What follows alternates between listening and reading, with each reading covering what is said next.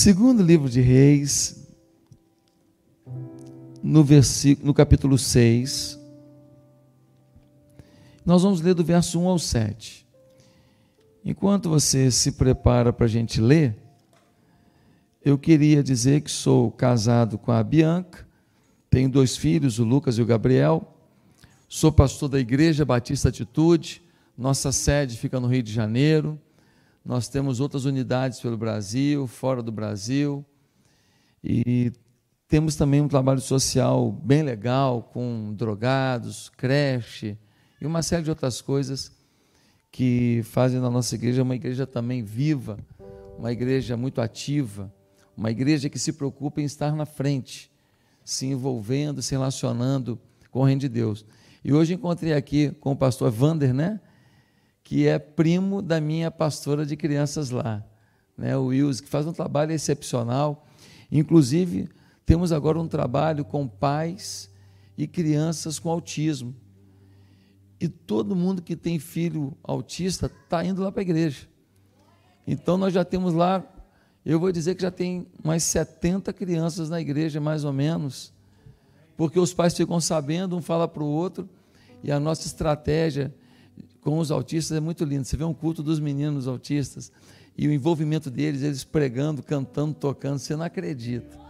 É lindo demais, é lindo, é lindo. Então, eles estão inseridos na igreja, eles são a igreja. E eles nos ensinam demais, mas demais mesmo. Então, gente, vamos ler? Vamos ler esse texto aqui? Deixa eu abrir essa garrafinha abençoada. Está quente mesmo, irmãos. Eu vim com fé, hein? Vamos lá. Diz assim: Eliseu faz flutuar o machado. Os discípulos dos profetas disseram a Eliseu: Como vês, o lugar onde nos reunimos contigo é pequeno demais para nós. Vamos ao Rio Jordão, onde cada um de nós poderá cortar um tronco para construirmos ali um lugar de reuniões. Eliseu disse: Podem ir. Então um deles perguntou: Não gostarias de ir com os teus servos? Sim, ele respondeu. E foi com eles foram ao Jordão e começaram a derrubar árvores. Quando um deles estava cortando um tronco, o ferro do machado caiu na água. E ele gritou: Ah, meu senhor, era emprestado. O homem de Deus perguntou: Onde caiu? Quando o homem lhe mostrou o lugar, Eliseu cortou um galho e o jogou ali, fazendo o ferro flutuar, e disse: Pegue-o o homem esticou o braço e o pegou. Queridos, eu queria não trazer uma mensagem. Eu queria levantar uma bola para você cortar. Eu não queria que fosse mais um culto. Eu queria que fosse uma decisão para a sua vida. Eu não queria que fosse mais uma mensagem. Eu queria que fosse a mensagem. Não porque o pregador é o pregador, mas porque você decidiu e se você decidir hoje aqui, esse culto passa a ser o culto da sua vida. Um divisor de águas. E eu acredito nisso. Eu vim de longe, eu estou vindo da Itália, já passei por Brighton, estou aqui hoje, preguei de manhã em outra igreja. E nessa, nesse tour pela Europa, eu não estou aqui simplesmente para passear. A gente também passeia, toma um gelato.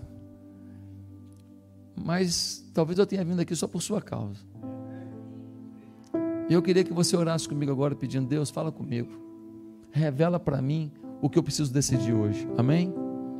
Senhor, nessa igreja tão linda, com pastores tão dedicados, homens de Deus, Deus, por favor, manifesta a tua glória e que seja um dia de decisão na vida de cada pessoa aqui.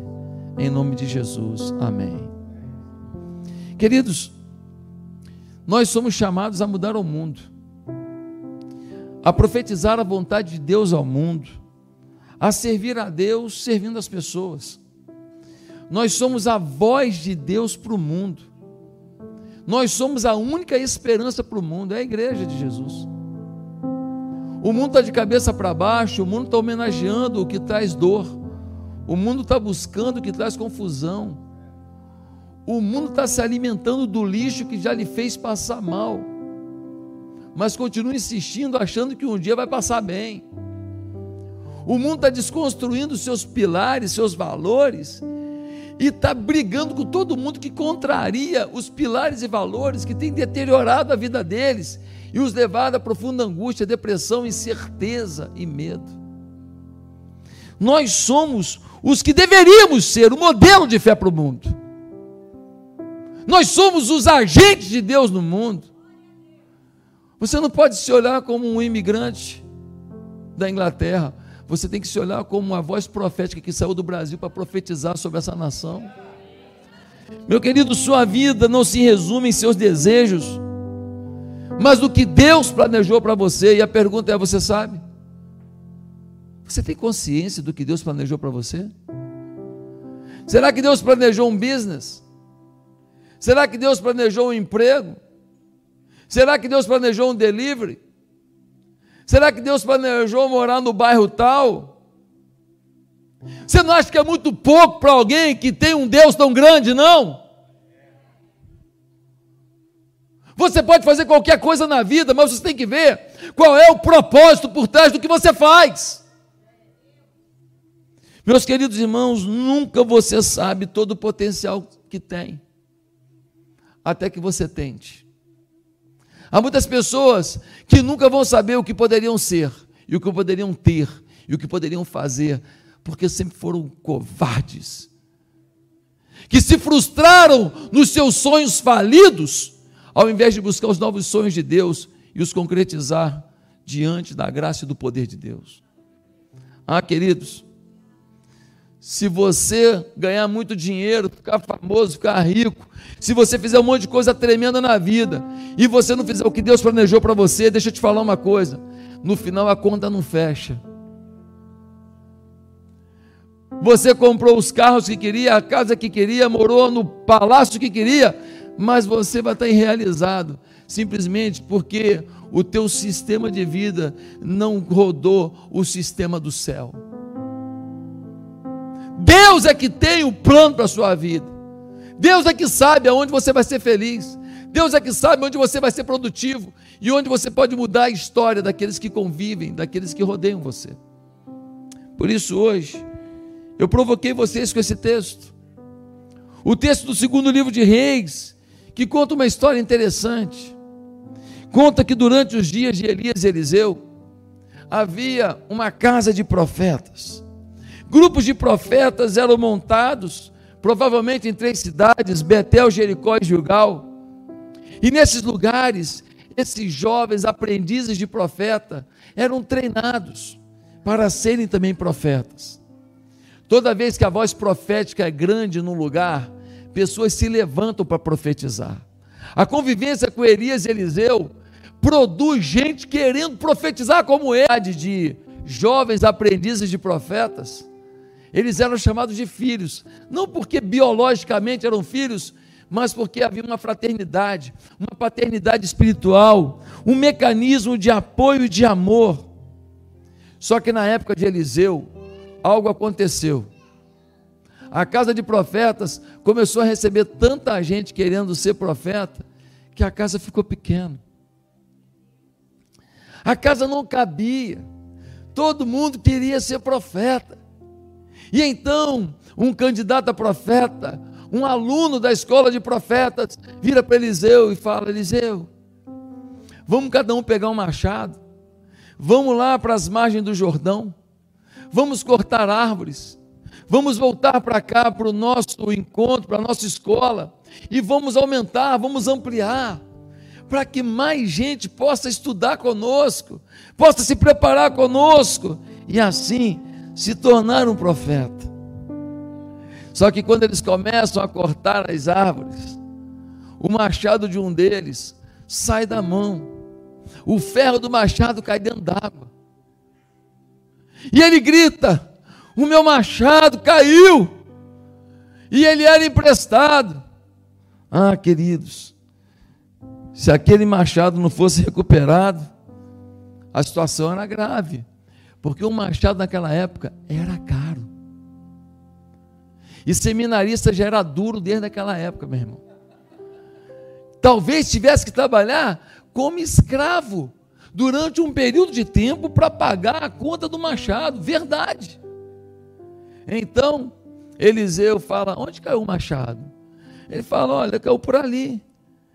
Ele joga um galho no local e o ferro do machado flutua. O homem pega o machado, encaixa novamente no cabo do machado e volta a trabalhar. Queridos, o que o machado representa aqui? O machado representa a única chance de executar o trabalho. O machado representa a única chance de cortar as árvores que eram tão necessárias para edificar a casa. O machado, na verdade, na nossa vida, é a nossa capacidade de cortar, de fazer, de executar. Nós precisamos desse poder cortante do Espírito Santo, senão não seremos capazes de cortar, de fazer, de empreender, de realizar. Mas a grande questão é: eles queriam uma casa maior, eles queriam algo maior, eles queriam realizar algo mais relevante. E a pergunta que eu faço: e você? Tá bom para você? Será que dá um stop na realidade de vida que você tem no seu casamento, tá bom? Será que a forma que você está se relacionando com seus filhos tá bom? É o melhor que pode? Será que a sua vida espiritual está no tamanho ideal? É o melhor que você consegue? Será que na sua vida financeira está de bom tamanho? Para que mais? Ah, não tem ninguém para ajudar mesmo. Tem ninguém precisando. Tá bom para mim, tá bom para você? Tá bom para você no ministério? É isso mesmo? Você é um modelo de vida com Deus, de ação de Deus, de poder de Deus? Tá bom para você? Eu vim aqui te dizer uma coisa hoje. Deus deseja que você viva algo maior. Deus quer te levar para um novo patamar. Deus quer te levar para uma nova dimensão. Deus quer te forjar como um campeão nas áreas onde hoje você ainda é um perdedor ou você está só empatando o jogo. Deus quer que você tenha uma vida plena. Uma vida que quando olha a saúde, quando olha as emoções, quando olha a família, quando olha o dinheiro, quando olha a profissão, quando olha a fé, quando olha os relacionamentos, as amizades, o círculo da sua vida fecha e então a roda da sua vida gira. E você pergunta: e como? Se você deseja viver algo maior com Deus, eu tenho as sugestões do texto. Primeiro, tenha uma mentalidade empreendedora. No verso 1 diz: Como vês, o lugar onde nos reunimos contigo é pequeno demais para nós. Vamos ao Rio Jordão, onde cada um de nós poderá cortar um tronco para construirmos ali um lugar de reuniões. A casa de profeta precisava ser aumentada. Mas eles poderiam dizer: Olha, não há vagas. Eles poderiam dizer: Não tem mais como entrar ninguém, já está bom.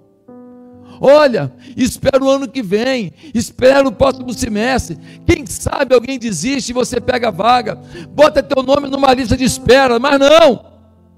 A visão apresentada foi: vamos crescer. A visão foi de crescimento. E eu queria te fazer uma provocação. Será que algum cristão pode pensar em não crescer?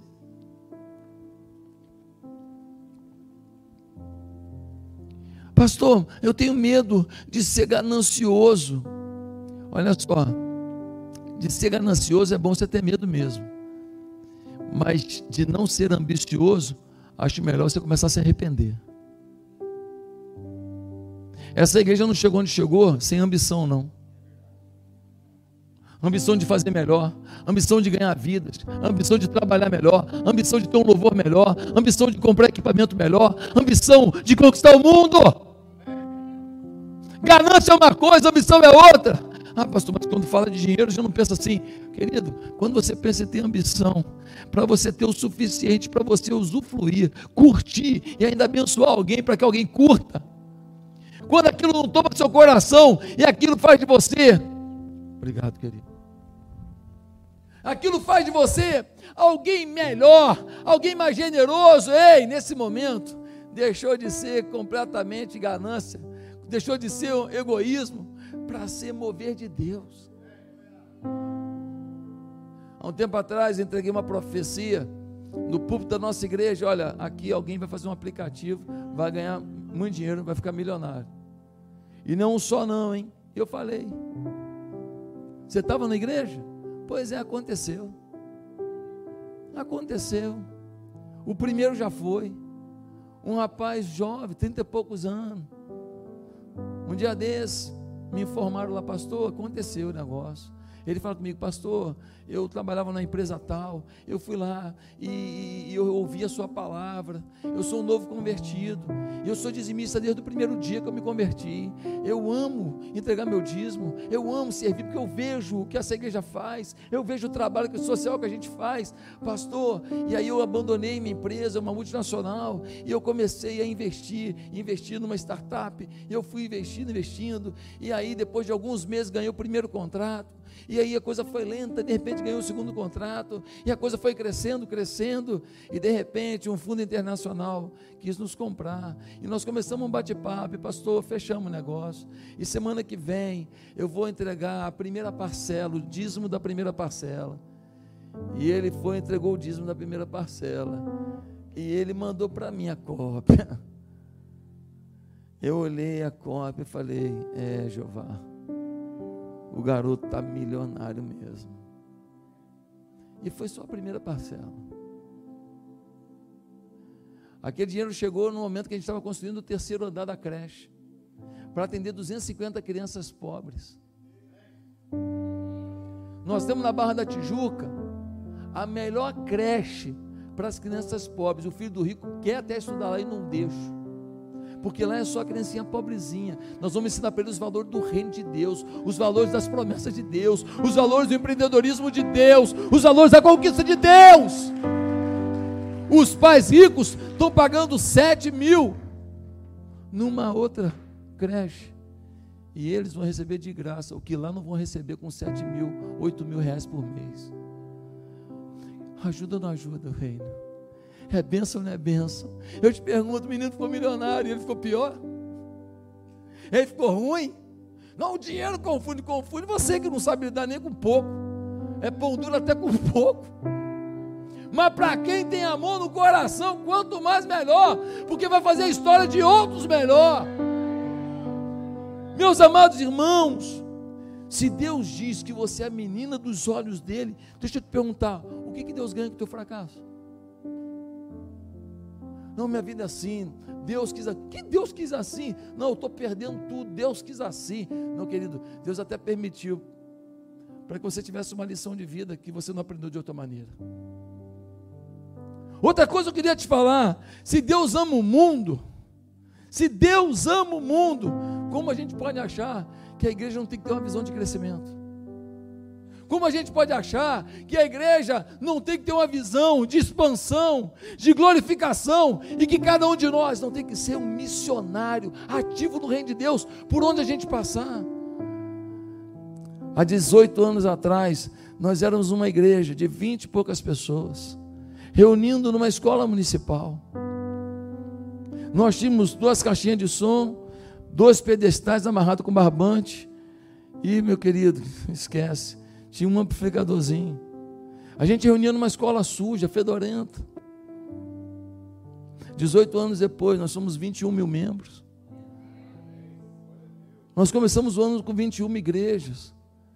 Devemos terminar o ano com 35 a 40 igrejas.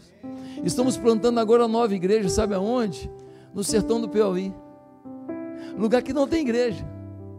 São vilarejos que não tem igreja. Então a gente pega numa cidade que tem, até tem uma igreja pequenininha, mas que não vai no vilarejo. E a gente bota lá, tem 7 mil habitantes, a gente bota lá uma igreja e a gente sai dali e vai para os vilarejos que tem 1.500 pessoas, 2 mil pessoas e ninguém vai lá pregar.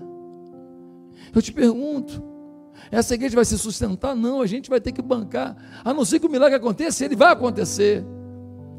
Mas é o reino de Deus. A igreja tem que crescer, e a igreja só cresce se você cresce, porque você é a igreja. Ah, Deus, faz a minha igreja crescer. importa que eu diminua, não tem cabimento, querido. E aquilo está falando do coração, aquilo não está falando da sua, do seu crescimento pessoal, do seu crescimento financeiro e do seu crescimento familiar, não. Aquilo está falando da sua humildade crescer. Importa que eu diminua na minha vaidade, no meu orgulho, na minha mesquinhez, na minha vitimização. Ah, queridos, esse texto deixa claro que nós temos que perceber que crescimento é um caminho para a gente. Isaías 54, 2 diz: Amplie o lugar da tua tenda e estenda-se as cortinas das tuas habitações, não impeças, alonga as tuas cordas e fixa bem as tuas estacas. O apóstolo Paulo vai dizer também: Olha, e ele mesmo deu uns para apóstolos, outros para profetas, outros evangelistas e outros para pastores e doutores querendo o aperfeiçoamento dos santos. Sabe o que Paulo está dizendo? O mesmo que Isaías disse, que você nasceu para crescer. O que era bom ontem não pode ser mais bom hoje. O que é bom hoje não pode ser mais bom amanhã. Você nasceu por uma vida de desenvolvimento, na sua intimidade com Deus, na sua comunhão com Deus, na sua percepção dos propósitos de Deus. Você tem que ter constantemente uma busca de crescimento, de avanço. Meus amados irmãos, Efésios 4 vai dizer: Mas seguindo a verdade em amor, cresçamos em tudo naquele que é o cabeça, Cristo. Tem muita gente que fala assim, pastor, eu tenho 20 anos de vida cristã. Tem nada, tem um ano repetido 20 anos. Ficou em recuperação, que nem você naquela época. Ficou em prova final e não passou de ano. E fez prova final de novo e não passou. E fez recuperação e não passou. 20 anos, mesma porcaria. Pior de tudo. Pior de tudo que esse é o crente excelente, que ele sabe as histórias da Bíblia, só não vive, só não vive as histórias. Ele sabe os versículos, só não aplica para a vida. Ele sabe de igreja, só não sabe amar a igreja. Ele sabe das coisas do céu, só não se preparou para ir para lá. Meus queridos irmãos, esta é uma geração mimada.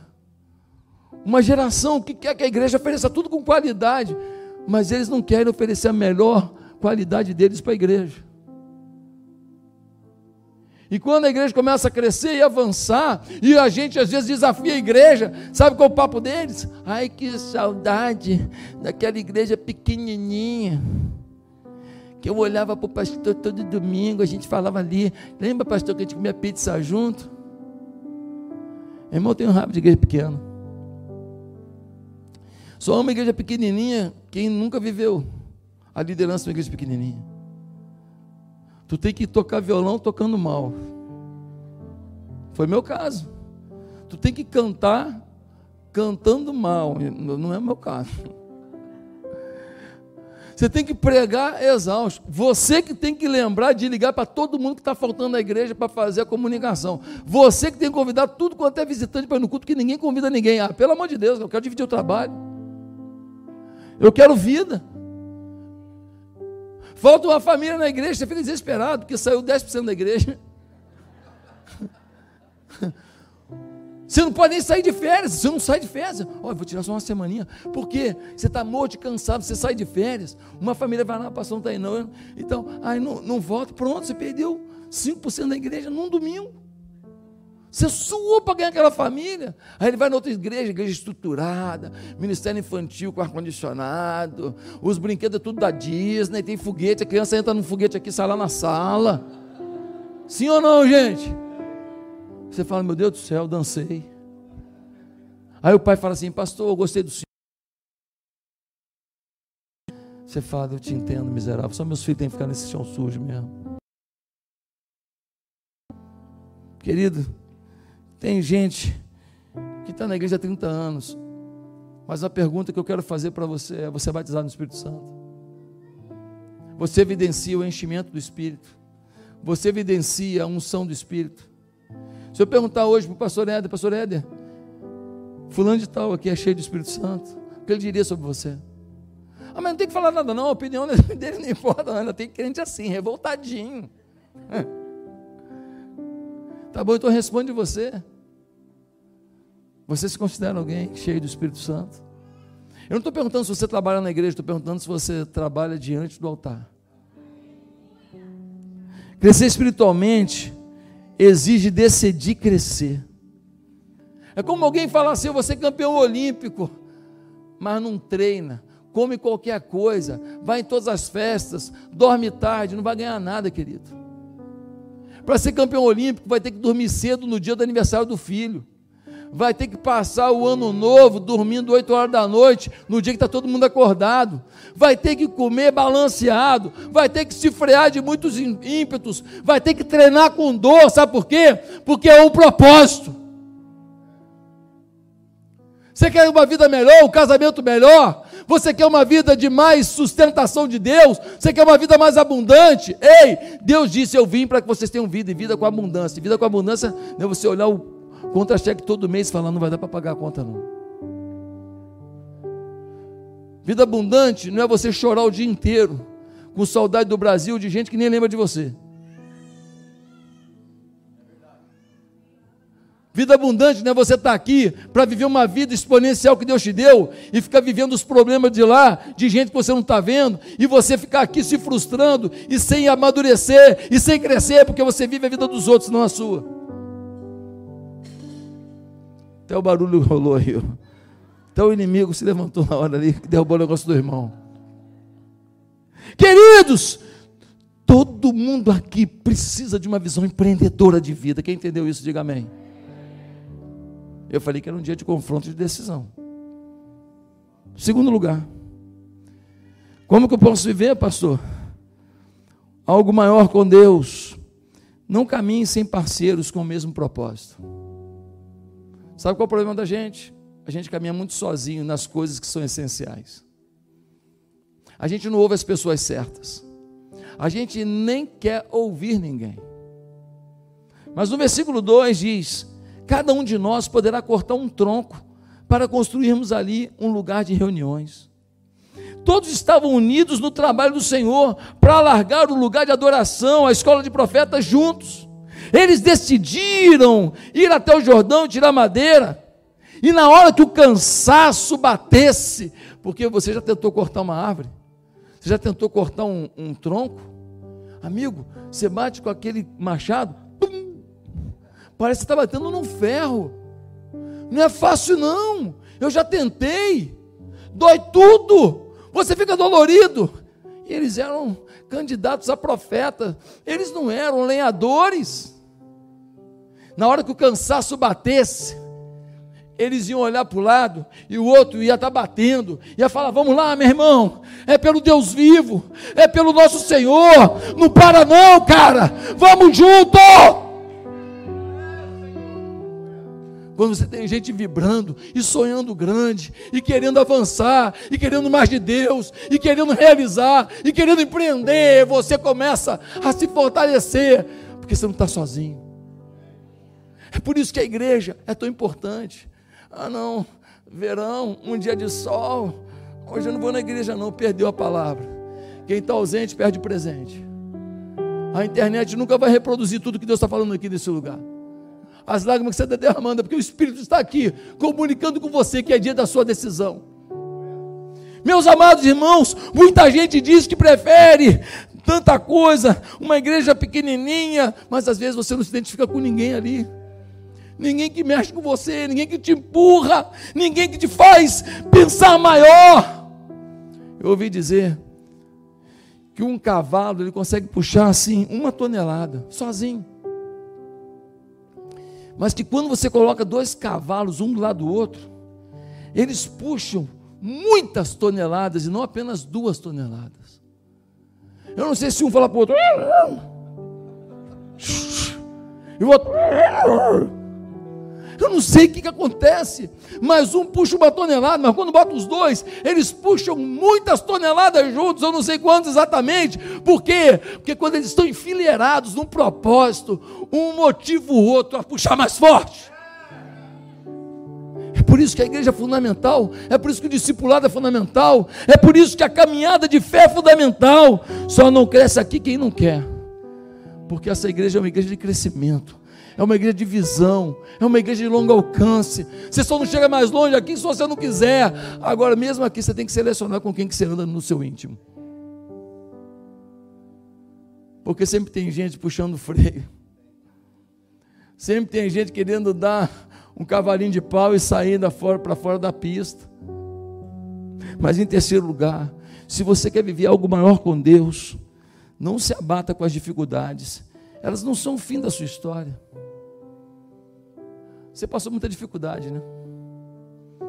Você não veio para cá porque estava tudo tão lindo lá.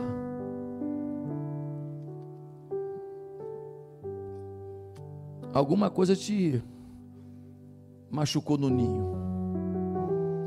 Alguma coisa te motivou no mínimo, no mínimo um sonho.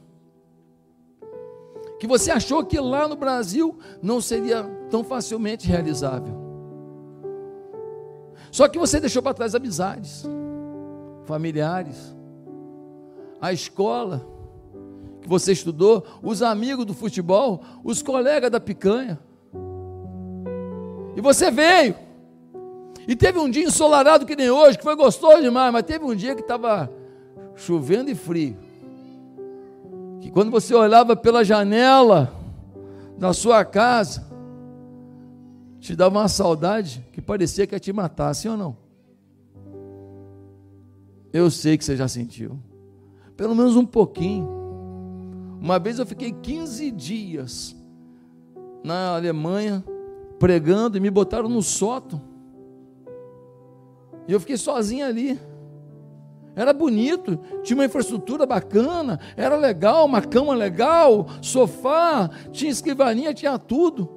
Mas quando começou aquele inverno ali, e aquelas gotículas correndo pela janela, olhar pela janela, não via ninguém na rua, eu falei, meu pai do céu. Eu virei para o pastor, falei, pastor, como é que é a sua casa lá? Minha casa é só dois quartos. Eu tenho um quarto com minha mulher, no outro quarto, meus filhos e tal. Pastor, vou dormir na sala, posso? Como assim? No chão. Mas, pastor, você vai dormir no chão? Esse lugar aí é maravilhoso. Não, pastor, estou aqui sem minha família. Foram dez dias que eu fiquei lá. Falei, não, pastor, deixa eu dormir no chão da sua casa. E eu fui lá dormir no chão da casa dele, feliz da vida. Nossa, não adorei como brincava com os meninos, falava com ele, tomava chá. Que maravilha, dormia no chão, delícia. Ei, querido, muita coisa te fez sofrer, mas eu quero te dizer que tudo que você já sofreu não é o fim da sua história. Você precisa vencer as crenças que dizem que você não é merecedor de um momento melhor. A pessoa na minha família, todo mundo separou, todo mundo viveu uma vida porcaria. Meu pai separou da minha mãe, me abandonou. No dia dos meus 15 anos, meu pai não decidiu nem falar parabéns, filha. E então essas crenças de dor, elas se estabelecem e você começa a achar que a sua vida ela não pode ter um momento melhor. Você começa a achar que o que é comum é normal. É comum, mas não é normal não. Porque o normal na vida de um cristão é sempre buscar a alegria do Senhor, a esperança do Senhor, a força do Senhor, a fé no Senhor, a conquista do Senhor, a vibração do céu. Ah, meus irmãos, vou te dizer uma grande verdade. Um machado de qualquer um pode cair. Caiu do, do profetinha lá, do candidato a profeta. Cai até da mão de profeta. Tem hora que o machado da alegria vai embora. Tem hora que o machado da esperança vai embora. Tem hora que o machado do amor em casa, na família, vai embora. Tem a hora que o machado da fé para uma vida melhor vai embora. Tem hora que o machado para trabalhar foi embora. Um líder de família, camarada de Deus, ele a mulher faziam um trabalho lindo. O filho se envolveu com drogas. O diabo veio no ouvido dele e falou assim: Como que você vai ser líder de família se o teu filho é drogado? O homem nunca bebeu nem cerveja. O homem nunca gargarejou a boca nem com sepacol. O homem nunca passou perto de álcool, meu amigo. O filho foi para droga, mas o diabo vem e fala assim: a culpa é sua. Ei, cuidado. Nunca julgo ninguém pelo que ele vive. E o diabo se aproveitou daquele momento, de um caminho que um filho tomou e falou: Você é indigno. E ele falou: Vou parar. Mas aí alguém disse para ele: É tudo que o diabo quer. Ele tentou com você, não conseguiu. Atacou um pequenino que você ama para poder te paralisar. Ah, meus amados irmãos, quem sabe os anos foram se passando e sem que você percebesse, o seu machado caiu. Sua esperança caiu. Ah, eu, eu não vou conseguir fazer um trabalho ministerial relevante. Eu não vou conseguir ser um homem de Deus. Eu não vou conseguir ser um pastor, uma pastora. Eu não vou conseguir liderar alguma coisa. O pastor Éder nunca vai poder contar comigo para a gente plantar uma igreja, talvez na Escócia, na Irlanda. Não, não vai dar para mim, não. Quem sou eu? Quem sou eu? Quando eu tinha 20 e poucos anos, eu tentei, já não deu certo. Agora que eu estou mais velho, agora que não vai dar mesmo. É mentira do diabo. O machado caiu, é verdade. Confesse aonde o machado caiu. Confesse aonde você se perdeu. Confesse aonde a tua esperança morreu. E diga para Deus: Deus, por favor, recupera o meu machado. Deus está doido para recuperar teu machado.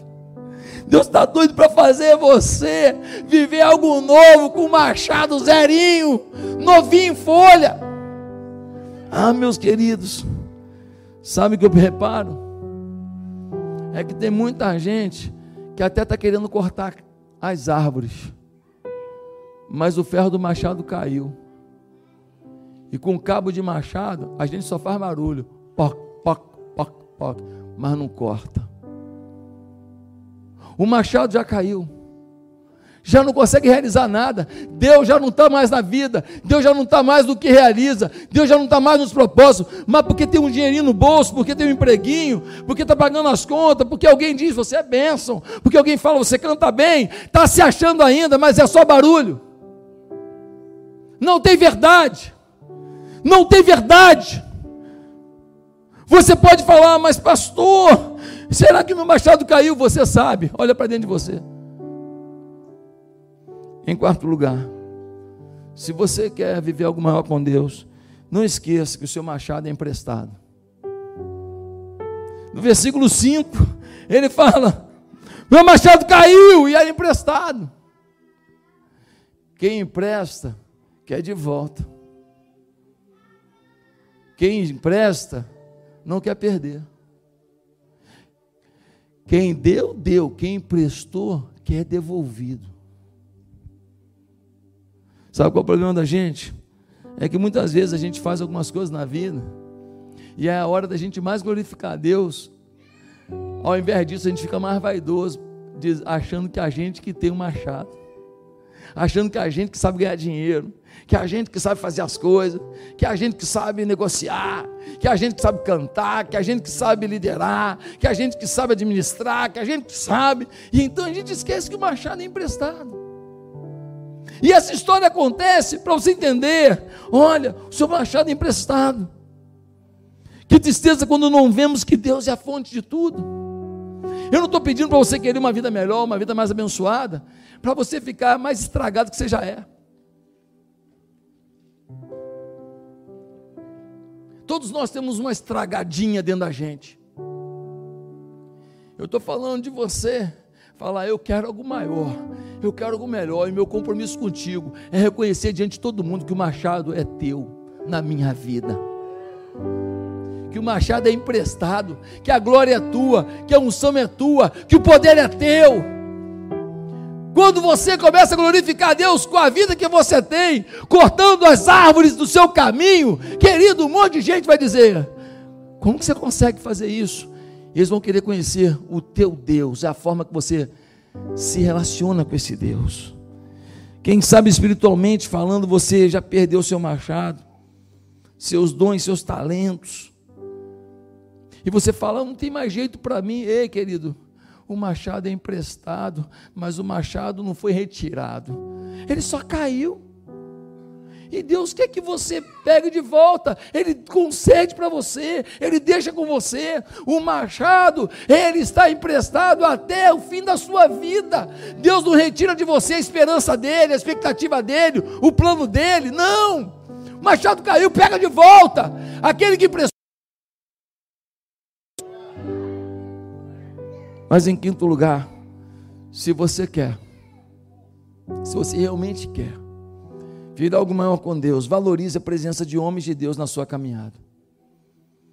Valorize a presença de homens de Deus. No versículo 3, a gente vê algo muito legal, diz assim: Então deles perguntou: Não gostarias de ir com os teus servos? Elias falou: Podem cortar, podem cortar as árvores, podem ir. Ele fala: O senhor não vai com a gente, não? Eles não sabiam o que ia acontecer. Eles não sabiam que o machado ia cair na água. Eles não sabiam que iam precisar de um milagre. Mas eles decidiram caminhar com o homem de Deus. E quem caminha com o homem de Deus, quando precisa do homem de Deus, o homem de Deus já está ali. A minha pergunta para você é: será que você valoriza a sua liderança? Nós vivemos um tempo de submissão. As pessoas só são independentes. O líder de célula, o líder do grupo pequeno, o líder do louvor, o líder do ministério, os pastores da igreja. As pessoas não querem mais ouvir conselho. As pessoas não querem mais direção, as pessoas não acreditam mais que a oração de uma liderança é uma cobertura espiritual que tem efeito. É um bando de independente que reúne no domingo para cantar um louvor e ir embora. E essa falta de cobertura espiritual está trazendo um alto preço. Ora, os apóstolos eram palhaços ou eram os homens de Deus para aquela igreja que iniciava? Os profetas eram um bando de Zé Ninguém ou eram a voz de Deus para aquele povo? A igreja foi fundada por Jesus ou é a ideia do pastor Éder, ou do pastor Josué, ou do pastor Leandro, ou de qualquer outro pastor aqui? Nós precisamos vencer a nossa independência e saber que as pessoas falam e falam coisas que são importantes para a gente e dão conselhos que no mínimo a gente tem que refletir, a decisão é nossa. Mas valorize os homens e mulheres de Deus na sua vida. Não os Zé de Deus, mas os homens de Deus e mulheres de Deus. Mas em último lugar, eu queria te falar que se você quer viver algo maior com Deus, acredite num Deus de ações inexplicáveis, se for para te favorecer. Acredite num Deus de ações inexplicáveis para te favorecer. Aqui eu concluo. Olha o que aconteceu no versículo 6 e 7. Vale a pena ler de novo. Diz assim: o homem de Deus perguntou: Onde caiu? Quando o homem lhe mostrou o lugar, Eliseu cortou um galho e o jogou ali, fazendo o ferro flutuar. E disse: Pegue-o. O homem esticou o braço e o pegou. Vamos lá. O ferro do machado caiu dentro d'água. Aquele homem não poderia executar mais a sua missão, não podia mais alavancar o reino, fazer a coisa acontecer. Aí o profeta Elias o profeta Eliseu pergunta: onde que caiu? Ele fala: olha, caiu ali. Se Eliseu mergulhasse, fosse no fundo do rio e achasse o machado, legal, é o normal. Se ele falasse: olha, me dá aí um imã gigante, que eu vou jogar dentro d'água e o imã atraísse o ferro do machado, a gente ia entender também. Se ele conseguisse desviar o curso da água, para aquela água ali ficar seco e ver onde que caiu o ferro do machado, a gente ia entender, sim ou não? Mas o que, que ele faz? Ele joga um galho na água. Faz algum sentido isso? Hã? Caiu um ferro e afundou. Tu joga um, uma, um galho para flutuar? Quando Eliseu jogou o galho na água, e o galho caiu dentro da água, qual era a expectativa das pessoas? Que o galho flutuasse. Naquele momento, Eliseu estava explicando: você pode esperar o natural, mas quando o machado flutuou, Elias mostrou que a gente, como servos de Deus, nunca podemos deixar de esperar o sobrenatural. O galho está flutuando na tua vida. Coisas boas que Deus tem feito, vitórias que você tem tido, conquistas que Deus tem permitido, situações alegres que você está respirando. Mas não foi para isso que Deus te chamou. O nosso Deus não é Deus do natural. Deus só escreve o nome dele na carta da nossa vida quando é algo sobrenatural. O natural já é prefixado por ele, já é uma lei natural que atende ímpios e crentes, que atende os bons e os maus. O sol nasce para todo mundo, a lua aparece para todo mundo, o frescor de um mergulho numa cachoeira refresca todo mundo. Mas na vida do cristão, sempre a expectativa é: o sobrenatural vai pousar na minha vida daqui a pouco. Eu me lembro quando a igreja era pequenininha ainda, muito pequenininha.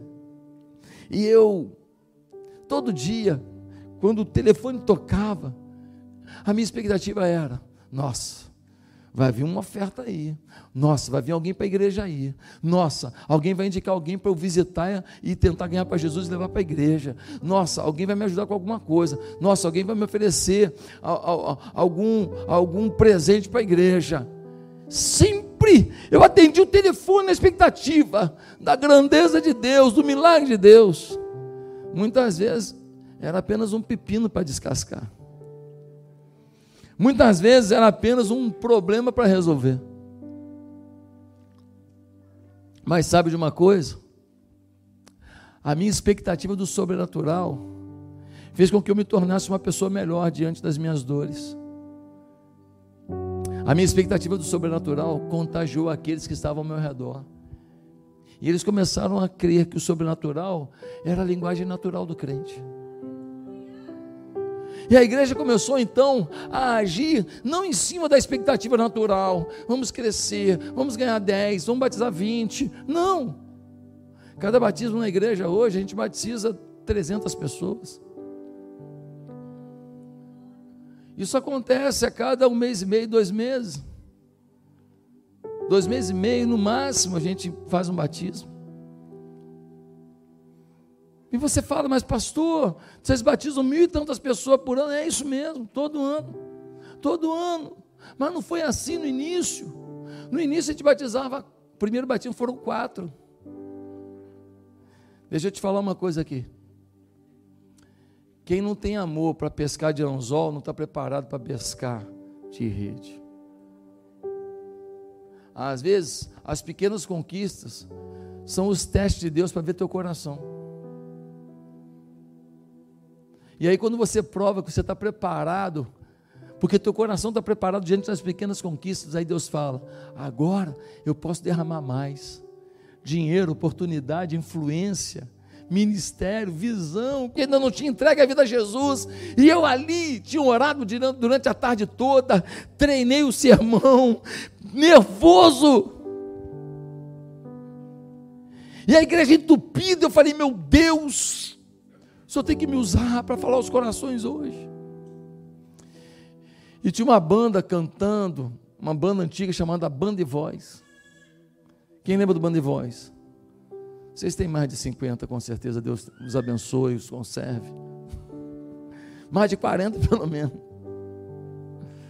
Banda de Voz é antigo. E eles estavam cantando, cantando, e nada rolava, nada rolava. E eu frio. E a igreja entupida, eu orei de tarde, eu frio. E o louvor está indo, e faz ofertório, e eu falo, meu Deus do céu. Eu não estou preparado para ir para o púlpito. E eu fiz uma oração. Falei, Deus, deixa eu te falar uma coisa. Hoje eu vou passar vergonha aqui. Sabe por quê? Se eu não sentir o toque do teu espírito, se eu não sentir um toque aqui do Senhor, eu não vou lá para frente. E vai ser esquisito, hein? Eu vou queimar meu filme aqui.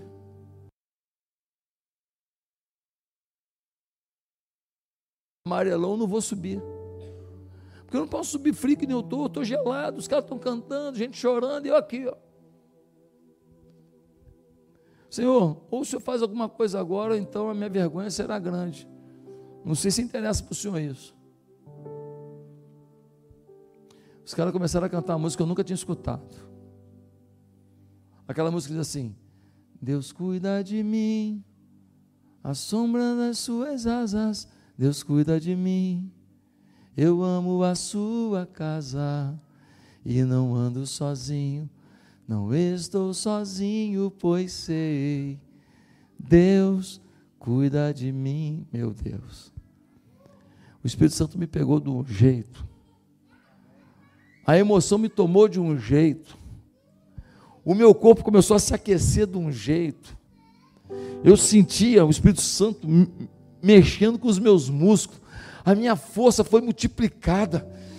Eu comecei a me sentir fortalecido. Um negócio sobrenatural. Eu falei, tu está aqui, né, pai? Tu está aqui. E aí eu já sabia que se eu chegasse ali e recitasse um versículo, o resto do Espírito ia fazer. Mas eu até me atrevi a pregar. Quando eu acabei de pregar, o cara que estava frio no culto, viu tanta gente aceitando Jesus que a igreja chorava e não parava de chorar. Gente que estava orando por seus maridos, seus filhos há 10, 15, 20 anos, vindo à frente com seus parentes, falando, pastor, 20 anos que eu oro por isso. Ele vinha aqui na igreja todo domingo, mas nunca aceitou Jesus. Outro falando, pastor, eu oro há cinco anos por isso. Pastor, meu filho está aqui. Uma emoção tomou o ambiente. E eu descobri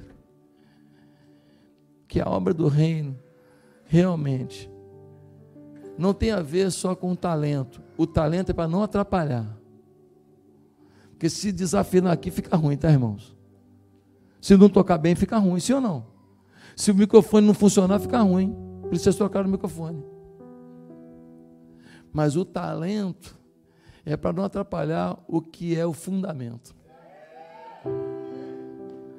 E o fundamento é que você nasceu para algo maior. O fundamento é que Deus quer te levantar para uma etapa de vida melhor. Que história é essa de achar que o seu casamento tem que ser desse jeito que está sendo? Pode ser melhor. Que história é essa de achar que os seus filhos, ah não, meu filho foi para o mundo, já era. Não, que história é essa? Não, não, não. No meio do mundo, toma um tapa na orelha lá e volta. Te acorda de madrugada e fala, voltei. É. Às vezes um tapa bem dado. Não sofra, não, é Deus tratando. Deus está querendo te levar para uma nova dimensão, pastor. Estou aqui há 20 anos. Eu trabalho para pagar a conta. Pois é. Deus te dá uma ideia, você vira um empresário famoso, rico nessa cidade, influente nessa, nessa cidade. Tem um bairrozinho furreco tal de Chelsea, sei lá o que, que você vai querer morar lá, para pregar para os granfinos todos.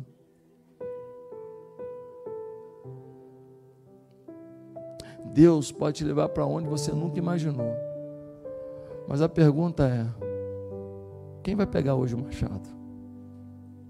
Curva a sua cabeça. Talvez nós tenhamos algumas pessoas aqui querendo recuperar o machado, querendo fazer algo de novo, querendo fazer algo melhor, querendo viver algo grandioso. Mas talvez você diga, pastor, eu vou decidir isso hoje, eu vou para cima, eu vou ter uma visão empreendedora. Deixa eu te falar uma coisa: nada disso funciona se Jesus não for o Senhor da sua vida. Nada disso funciona se Jesus for apenas alguém que você canta uma musiquinha para ele, for apenas alguém que você de vez em quando fala alguma coisa para ele. Não, não, ele tem que ser Senhor da sua vida. Você tem que ter uma fé abundante nele para que você tenha a vida abundante que ele pode dar. Você precisa ter uma experiência pessoal com ele, resolver pedir perdão dos seus pecados, reconhecê-lo como Senhor da sua vida, pedir a Ele que você tenha uma vida santa, uma vida pura, uma vida conforme as Escrituras, uma vida de aliança com Ele, assim como diz o nome dessa igreja. E a minha pergunta agora é: você está disposto a entregar sua vida a Jesus de verdade? Não mais ou menos. Queria convidar todos a curvarem a cabeça. E se você quer começar uma nova vida com Jesus hoje, aonde você está, eu queria te pedir uma coisa: repete uma oração comigo. Ninguém precisa ouvir. Repete no seu coração. Você quer entregar a sua vida, seu caminho, seus propósitos a Jesus de verdade? Você quer viver uma vida com Ele abundante? Você quer que Ele abra as portas para você? Você quer que Ele coloque o machado na sua mão afiado? Para você abrir as portas que você tem que abrir, cortar os caminhos que você tem que cortar, vencer as batalhas que você tem que vencer. Ei, isso começa hoje, mas você precisa agora acertar sua vida com Jesus. Se você quer isso agora, onde você está? Ninguém precisa ouvir, no seu coração. Repete essa oração comigo, diga assim: Santo Deus, muito obrigado por estar aqui. Sei que o Senhor falou comigo. Sei que eu posso viver uma vida de muito mais resultado em todas as áreas fragilizadas da minha vida. Sei que eu posso ter uma vida muito mais abundante e posso ser um instrumento nas tuas mãos. E posso ser um reflexo da tua, da tua glória. Senhor, eu quero isso. Por isso eu não quero frequentar a igreja e cantar uma música ali é, e, e ajudar numa coisinha de vez em quando, não. Eu quero me render a Jesus, quero que Ele seja o Senhor da minha vida, quero que Ele mostre para mim, aponte para mim, aonde que Ele me quer, fazendo o quê? Qual é a árvore que eu tenho que cortar com o meu machado? Eu quero prosperar, eu quero avançar. Eu quero uma vida onde a glória de Deus seja vista e a beleza do Espírito Santo seja vista. Eu entrego a minha vida a Jesus. O Senhor pode mudar minha história agora? Eu creio que sim.